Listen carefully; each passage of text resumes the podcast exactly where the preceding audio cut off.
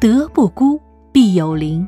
这句话出自《论语》，意思是有道德的人是不会孤单的，一定有志同道合的人来和他相伴。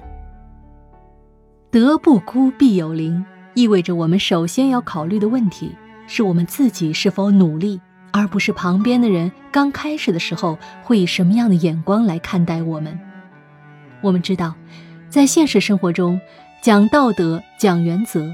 可能会使自己陷入某些困境里面，例如，由于放弃一些物质利益，讲道德、讲原则的人，往往会被人讥笑，说他们迂腐，甚至虚伪，从而给自己带来很大的思想压力。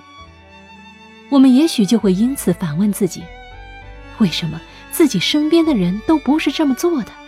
我们是不是做错了？我们是不是真的迂腐、虚伪呢？是否定的。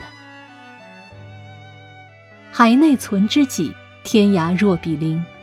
在古人看来，只要真是道德君子，那么即便在短时间内或许没有互相呼应的伙伴，但是时间长了，就总会有同样性情和抱负的人过来与他亲近。德不孤，必有邻。孔子在这里讲的。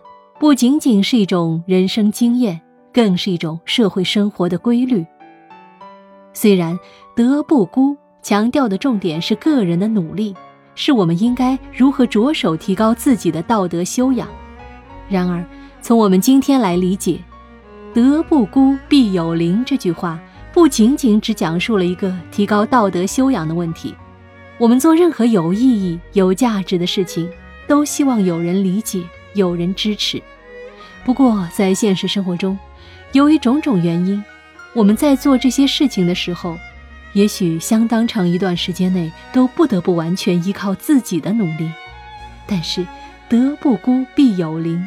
只要自己不懈地追求，身边的人可以从不理解到理解，从不支持到支持，而远方的志同道合的人们。